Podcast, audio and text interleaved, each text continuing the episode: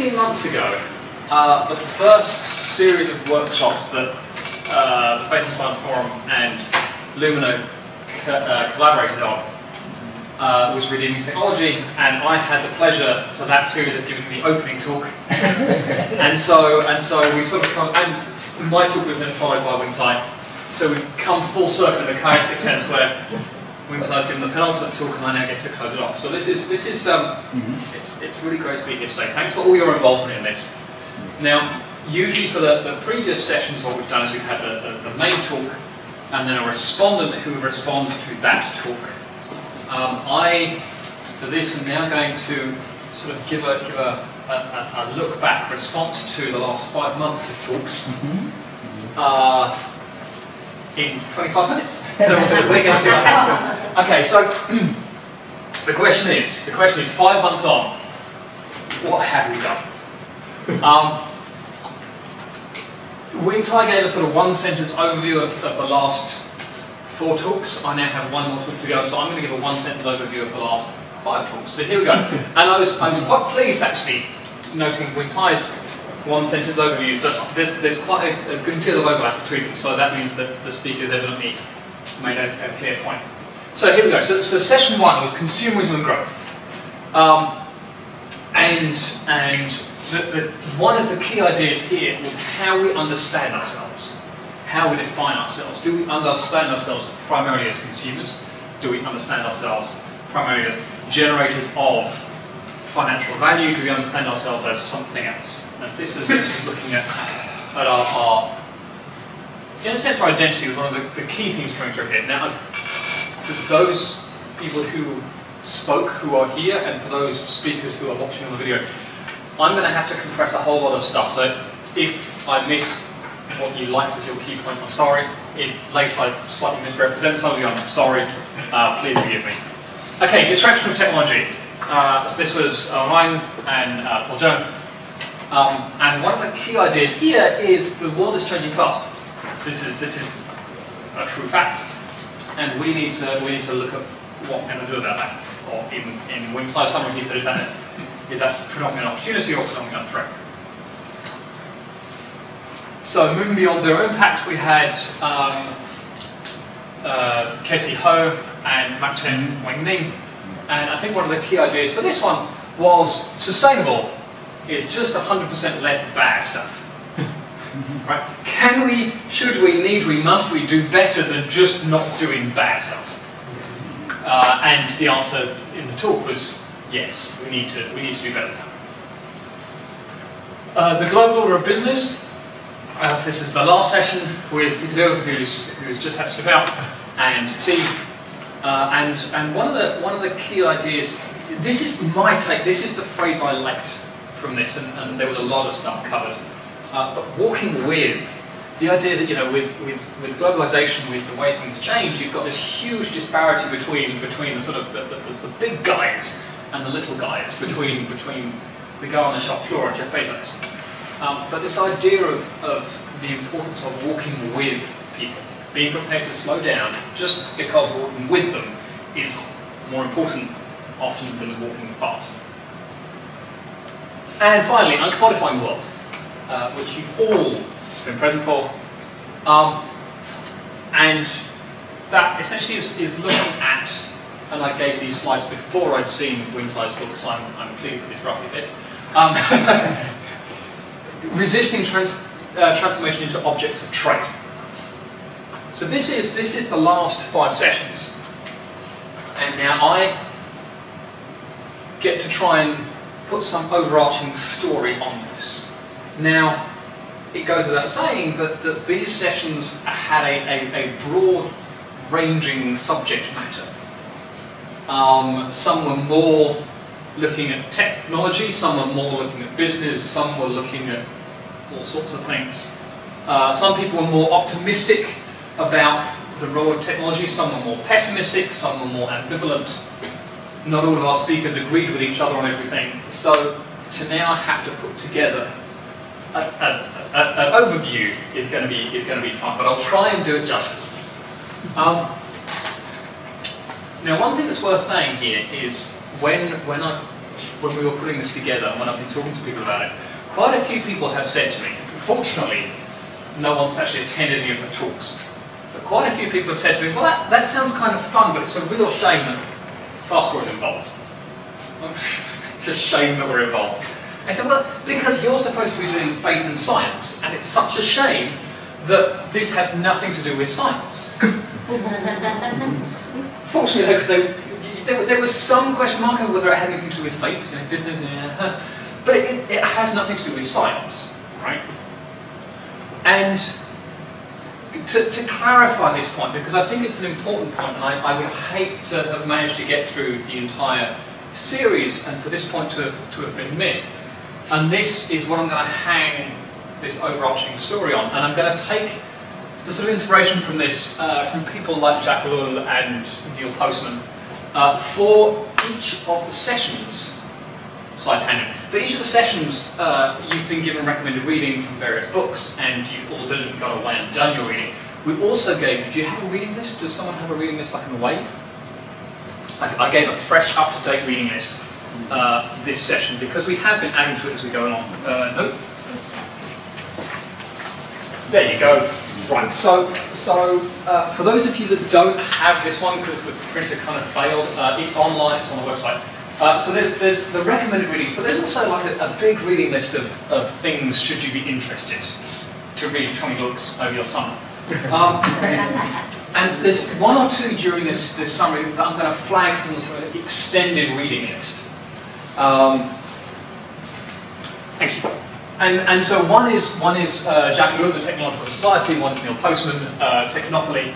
And so taking ideas from these guys, uh, the key idea that I think is important for binding all these different, different topics together is that technology is not about things. You go, well, that's a piece of technology, that's a thing. This is a piece of technology, this is a thing. Right? How is technology not about things? And, and the key to saying that there's something where it's not about things was, was a comment that, that Wing Tai made during the session where he was talking about ranking of institutions, where he said a ranking is a technology. And if we're thinking of technology as things, this might give us pause to say, no, it's not, it's just a list that you put in an order. How is a list that I put in an order that I can do with pen and paper or chalk or a stick in the sand, how is that technology? And the answer is technology is not about things, technology is a logic. Technology is a way of seeing the world, a way of thinking. And so what I'm going to look now at is the logic of technology, and then tie that to the logic of business and see where that takes us. So here's the logic of technology. Technology is about function. You will never find a technological thing that doesn't have a use, a purpose, right? This is for clicking on things. This is for keeping my tea hot. This is for clicking on things. Um, you know, a piece of paper is a technology. It's for keeping track of what I need to say because my memory is not so good. Every technological thing has a function, right? Your phone camera is used for taking photos of sunsets. This is a technology.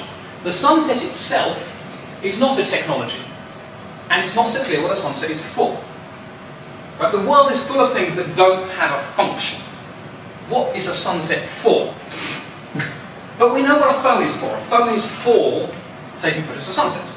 Right? Technology, not technology. Follows logic of technology, does not. Okay, once we've got a function, once we know it's for something, we can say, well, does it do it any, is it any good at it? Does it do it well? Does it do it efficiently? Do I get bang for my buck? Do I have to, you know, sort of spend six hours setting up my tripod, or can I just whip my phone out of my pocket and click? Right? Technology follows a logic of efficiency. We want to do things easily. Now, if you want to do things efficiently, it's pretty normal to say, well, the, the, the, uh, an easy way of doing things efficiently is to standardize them, right? If I want to get stuff efficiently from Hong Kong to Hamburg, right, I don't phone up whichever freight company and say, can you take my suitcase, right? I, I, I stick it in a crate, a container. Right? And I don't say I'd like my container to be four feet high. They say you take the standard container because we can stack them. Right? That's efficient. If they have to stack all the containers of different sizes like this like they used to, it's very inefficient. They have to try and work out how to pack them. And when you've got all your standardized containers, you do your standardized size ship and you bring it into a standardized dock where you've got one of 20 standardized shipping cranes to choose from, right? If every shipping crane was a different size and every dock was a different depth and every, right? We standardize things because that's efficient. And we want to do it efficiently because it's got a function. Uh, uh, quite, a, quite a few of these keywords going to list now had actually been mentioned during the first talk today. I was quite pleased how many of them came out in the conversation. I sort of noticed them they went, like, oh, good. Uh, and they've also come out through the entire series, and I'll, I'll flag those later. Once you've standardized it, you want to say, well, can we quantify that? You know, we say it's efficient, but how efficient? Is it more efficient or less efficient? How much? Can we time it? Can we measure it? Because if you can't measure it, you can't say how efficient it is.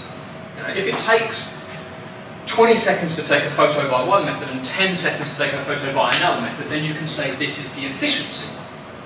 But if you can't measure it, if you can't quantify it, you can't say whether or not it's efficient, you can't say whether or not it fulfills its function. So the logic of technology requires measurement, quantification. And this quantification necessarily strips out quality. Which is not to say it's, it, it, uh, things that are quantified have no quality, it's just that it doesn't care about the quality. Right? You, you from, from, from education, you say, I have a master's. Right? I got this many points, I got this many, you know, this is my GPA. Right? We have something I can, I can quantify my GPA. I can quantify how many courses I sat, how many contact hours I had. But if you say, did you get anything from it? If I can't quantify that, if I can't, you know, it changed my life, it opened my mind, I was, I was, you know, I left a happier person. If I can't quantify it, it doesn't count. So this quantification necessarily strips out qualitative aspects because you can't compare those. Okay, improvement. Once we've, once we've got the efficiency through our standardization, which we know by our quantification, you now say, well, that's nice, but can I make it better? Right? You know, the phone's great if it's got a, a, a, a one hour battery life, but can I have a two hour battery life? The phone's great if it's this big, but can I make it this big, right? We want, we take something that we want to improve. And obviously the thing that we want to improve is the thing that we've just measured. Right? You, you don't say, I want to make you happier, because you can't measure happiness, or if you do measure happiness, you can put it on some quantifiable scale. The only thing that you can improve in the logic of technology is the thing that you can quantify. And then we take our quantified metric and we try and improve it. And it's not just, is it getting better, how fast is it getting better? Is it getting better faster than it would have done had I not done anything? Is it getting better faster than everyone else's thing is getting better? Uh, this, for example, for those that don't know it, is Moore's Law, stretching from 1900 to 2019. 120 years of development from mechanical switches, relays, vacuum tubes, transistors, integrated circuits. That's absolutely unbelievable that we're still going on Moore's Law. This is uh, a billion billion, a factor of a billion billion difference in the number of calculations per second per constant dot because we need to quantify it. and finally, a word that also came up in the previous session, totalization. The logic of technology is a logic of totalization. In the words of Postman, I believe, technology is the most jealous of gods it does not brook any possibility of challenge from anyone else. Right? If what you're doing doesn't fit within this, if you say I have a thing but it doesn't particularly have a function, well, I'm sorry, we're not interested. If you have a thing but it's not standardized, if it doesn't fit within the box, I'm sorry, we're not interested. If you say it's great but I can't put a number to how great it is, I'm sorry, we're not interested. If you say, well, it applies to some things, but there are some aspects of my life that this quantification, this standardization, this constant desire for improvement doesn't fit into, they say, well, those bits of your life clearly don't matter. Your wife isn't constantly improving. Well, frankly, your relationship with your children isn't constantly improving. The number of friends you have isn't constantly growing. If you cannot measure these things, I'm sorry, it's, it's not important. Because hmm. technology is totalizing. And once we've realized that we can assign a value, a numerical, objective value to things, we do it to everyone. Which is to say we do it to everything and to everyone, thanks to Chinese government. This is the logic of technology we apply ranking to our universities. A ranking which has a function, you can pretend to yourself that you've worked out which university is better than the other. It has efficiency, it's much easier to look at a ranking and say we're ranked 37th than to actually go out and find out whether the university does what you want it to. It's standardised because everyone follows the same ranking rules. It's quantified, we stick a number on our university. You always want to go up in the rankings, and the rankings agencies are always trying to make their rankings better, right? The ranking, is, and it's totalizing, the only thing that matters is your university rank. It doesn't matter if your university's suicide rates go up, as long as the ranking doesn't take those into account, because, right? Ranking is, for universities, totalizing. Ranking is a technology, not because it's an artifact, but because it follows the logic of technology. I'm seeing 12 really, really worried faces in this room. Okay, so now what I'm going to do, just out of interest, we're going to start waiting because I need to sit down. Okay, cool. So now what I'm going to do is I'm going to say, okay, so we now understand a technological age. A technological age is an age driven by worshipping the logic of technology. A technological age is an age where we've almost lost sight of the fact that there is any logic beyond a technological logic. And now we say, in this age, what does business look like? So now I'm going to go through the last five sessions and I'm going to frame five talks using this logic. This isn't exactly how everyone's framed it, but I will draw out some key themes and I'll leave it as an exercise for the reader to go away and rewatch the videos and go, oh look, ding, ding, ding, ding. Should you have an afternoon and nothing to do. So here we go. And I'm going to draw here, again, this is on your reading list, I'm going to draw here from a book by Craig Gay, Cash Values, which really draws out the parallels between the philosophy of technology and the philosophy of finance. So, session one. Mm-hmm. Okay, increasing income per person. Okay, quantification, yes. We're going to quantify money. Specifically, we're going to quantify GDP. And just to make it nice and standard, we're going to quantify GDP per capita. So we've standardized it, right?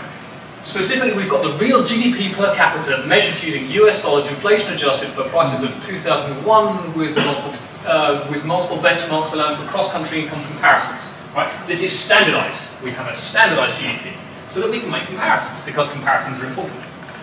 And we can improve our GDP. An improved GDP is a higher GDP, and look, good. And the important thing is not that it's getting better, but how fast it's getting better right? This is okay. This is good. This is awesome, right? The important thing is not is your GDP good or is your GDP improving, but is your GDP improving faster than everyone else's GDP? Okay, and if, if your GDP is not improving faster than everyone else's GDP, you need to make efficiencies. Where efficiencies means sack the useless workers. Right, now here we see here we see we are serving GDP.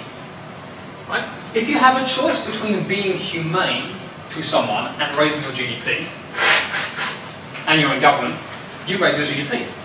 Right? If you have the choice between raising your company's stock price and paying your workers more, if the thing you are measuring is your stock price, you screw over your workers.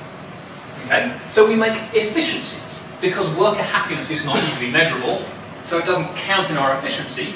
And as we know, GDP is totalizing. This is the only thing that matters about the country. Who cares if your government is corrupt? Who cares if you have human rights violations? As long as your GDP is going up, we're, we're, we're all good. And this then tells us, coming back to the sort of one sentence summary, this then tells us about function, particularly our function.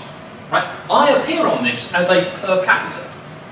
I am included simply as the denominator in, in, in the calculation of GDP. I, am just the thing by which it gets standardized. My function is to make sure this keeps on going up. Right? GDP, I serve GDP, not the other way around. My function is as an economic agent. So we can quite clearly see that the logic of technology totally runs through business.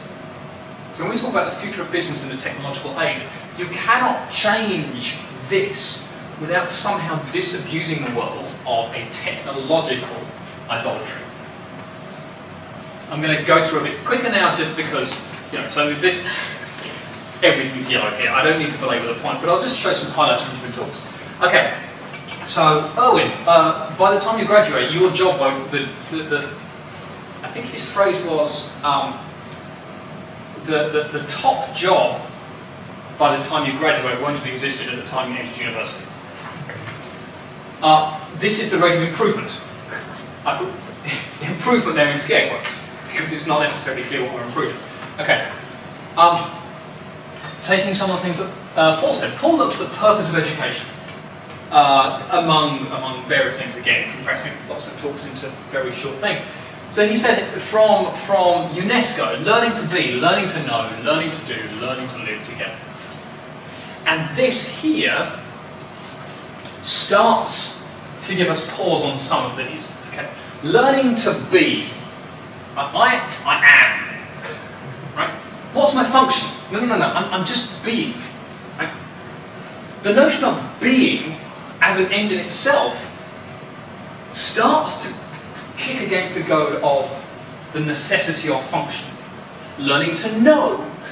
Okay, my five-year-old son the other day had a very important learning experience. He learned that when you find a cigarette lighter on the street, if you pick it up, you don't pick it up, push the button and stick your thumb in it to see what happens. As learning experiences go, this was an efficient learning experience. He learned, he learned fast, and he learned well. Right? but if we're learning to know, is efficiency really what we're after? Okay, learning to do standardization. Okay, when I learn to do something with Sophie, what I need to learn is not the same as when Sophie's learning to do exactly the same thing with me. Right? Our learning cannot be standardized because my context is different from her context. My context is working with her, her context is working with me. Right? So the notion of learning to do kicks against standardization. Learning to live. Let's quantify that. I lived for 39 years. Wing Tai lived for longer than 39 years, therefore he's learned to live better than me because more. right? Quantification rather than quality, any qualitative notions of learning to live have to fall out of the technological logic. So the purpose of education somehow kicks against the logic of technology, which at least gives us pause for thought when looking at how technology and education interact. Okay, moving on. Beyond zero impact. Um, key one here, and so this is this is a, a, a, a slide from Kirsty Hope. Um, now this is economic development, right? This is ecological environment protection. This is social development, and the thing you will see here, the reason why this slide is totally radical, and this is so viewing things through a technological lens makes us aware that some things are really radical and some things are kind of standard. This slide is radical, and the reason is economic development is only part of it. If we've said from the beginning from, from talk one that business is thoroughly run through with a logic of technology, then business should be totalizing, which we know most of the time to be true business thinking, business mindsets should be totalizing. And to put a thing here that says economic development is not the only thing that counts, this is radical. And when the world kicks against this picture, the reason they kick against this picture is because we have just dethroned business as a totalizing thing. So moving on to some slides from um, Mak Chen Wen-ning. Uh, so for those of you who were here, you may remember Via Organica. Uh, there was a village where previously they'd, they'd got a cash crop of coffee beans, they made loads of coffee beans, They sold it to America or to Europe, and Americans and Europeans drank lots of coffee, and people in this particular village, if they didn't want to drink coffee, had to take the money they just got from their coffee beans and buy hamburgers with it. And they said, how are we making this world-class product and we're sitting here eating hamburgers? so, if every single person in the village is, is making coffee, you've got this wonderful standardization, right? You've got this wonderful efficiency because you just plant coffee beans, the coffee beans come up. It's wonderful. And they said, we're going to, again, we're going to deconstruct the logic of technology here. So for those of you who are thinking, what has organic farming got to do with technology? They are here deconstructing the logic of technology. They're saying technology would say standardization, efficiency, and we say that there are other things we are going for. Uh, whoops.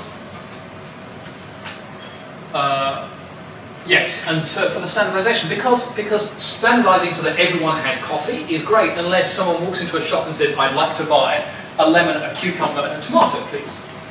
Because only having coffee available, while wonderful by the logic of technology, is not wonderful by a human logic that says, I like eating a varied diet that doesn't consist of 100% coffee. Global law of business. Um, so, Jeff Bezos, a man whose name has come up multiple times today, totalization. I don't need to belabor this point. Amazon will sell it to you. If you want to buy something, Amazon sells it. Efficiency. They have this efficiency of scale. They very carefully think through time and motion studies, making the way everything works. They want to be as efficient as possible. Um, so that's true for Amazon. Let's look at uh, farming. So again, we have, we have efficiency here. We take the seed and the fertilizer and the herbicides, and we give it all to Monsanto, so that rather than having multiple people around you, have one big multinational that just does it for you. This is efficient. And for those of you who are now seeing where this is coming, and were here last week, you say, ha, ha, ha, ha, but not quite. Not quite, look, look, look. Because while farming for the seeds with Monsanto, the logic of technology pushes towards efficiency, what about Peter's objection to overconsumption of meat? Mm -hmm. Right? You put piles and piles of grain into a cow and you get not much cow out of the end.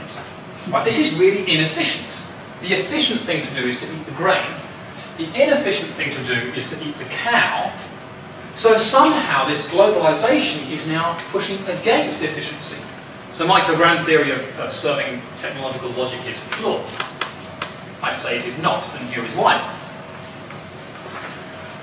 Efficiency comes by the thing that we are quantifying, the thing that we are measuring. If you are measuring dollars earned per hectare, cows are efficient. If you are measuring calories produced per hectare, cows are inefficient. And business does not measure calories produced per hectare. It doesn't care because calories per hectare does not increase shareholder value. Right? We have quantification and we only care about the thing we quantify and that, particularly in this case money or shareholder value, is totalizing.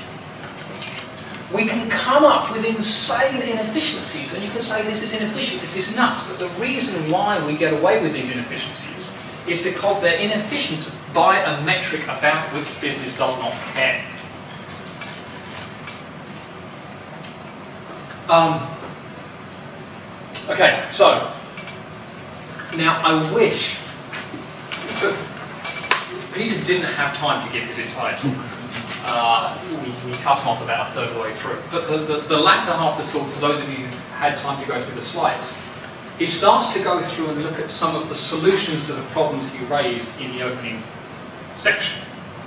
And the really nice thing when I was preparing this is the solutions that he goes through basically fall into the category of saying, one by one, which of these things, which of these technological logics do we want to kick against? Which one do we want to unpick? Right? So for the cows, we say, we're going to kick against the thing that you are quantifying because you're trying to be efficient in an unhelpful thing. So here we say, okay, why is the system bad? It's not just the money, it's the pursuit of economic growth has become the only goal of society. So the thing we're kicking against here to identify the problem is totalization. Businesses do not exist for their own sake, but for a specific social purpose.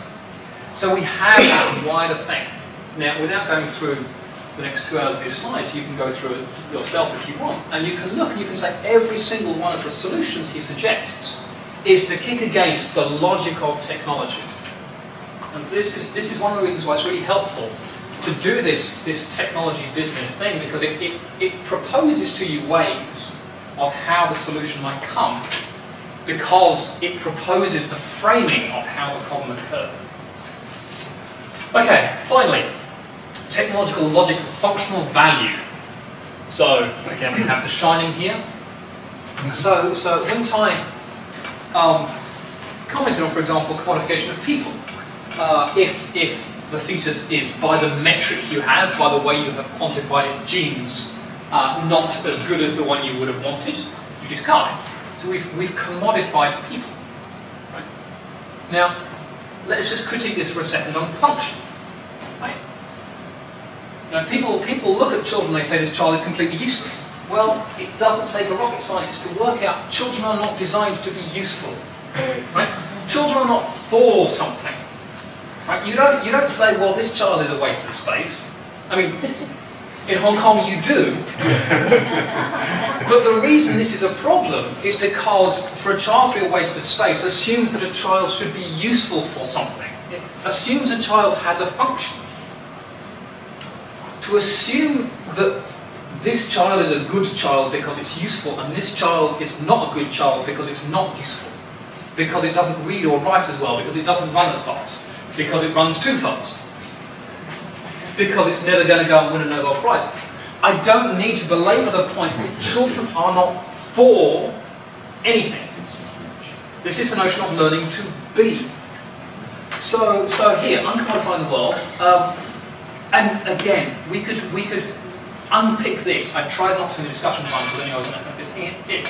But in answer to the question of how you uncommodify, for example, a university, I would suggest you go through every single one of these titles and you say, for my university, how can I kick against this? How can I kick against the notion that my education should be functional? How should, can I kick against the idea it should be utile, or efficient, or standardized, or quantifiable?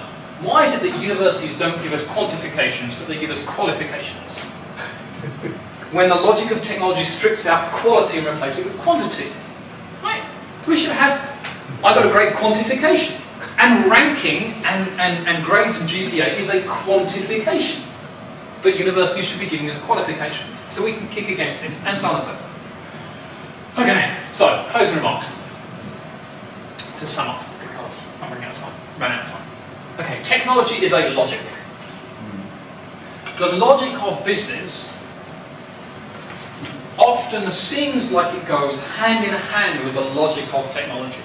This is not just simply that we say, oh, you know, faster internet or a new phone or, or better plane flights or whatever, the technology helps us in business or it gives us a new thing to sell. The logic of technology undergirds the way we think about business. Uncritically accepting this connection is problematic. I was slightly more circumspect here, often causes problems. I'm just saying, it is problematic. Mm-hmm. And, and the good news is, and this is what this, the last five months have tried to do, and going forward, maybe what I hope we have instilled in you as a thought and a framework for thinking, is to say that Christian reflection upon the relationship between business and technology can be beneficial. And again, this is a slightly understated thing called do this. Do this. Okay. Um, function. it is good. It's good. Functional or no, it is good. Um, okay, and the final thing which I'll just throw up is for those of you who have missed any of these sessions, uh, all of the slides, all of the materials, all of the reading lists, all of the whole lot is on the website. So go visit the website, you can put it all down and catch one of anything you missed. So with that, I shall just refer to those and peace. Thank you very much.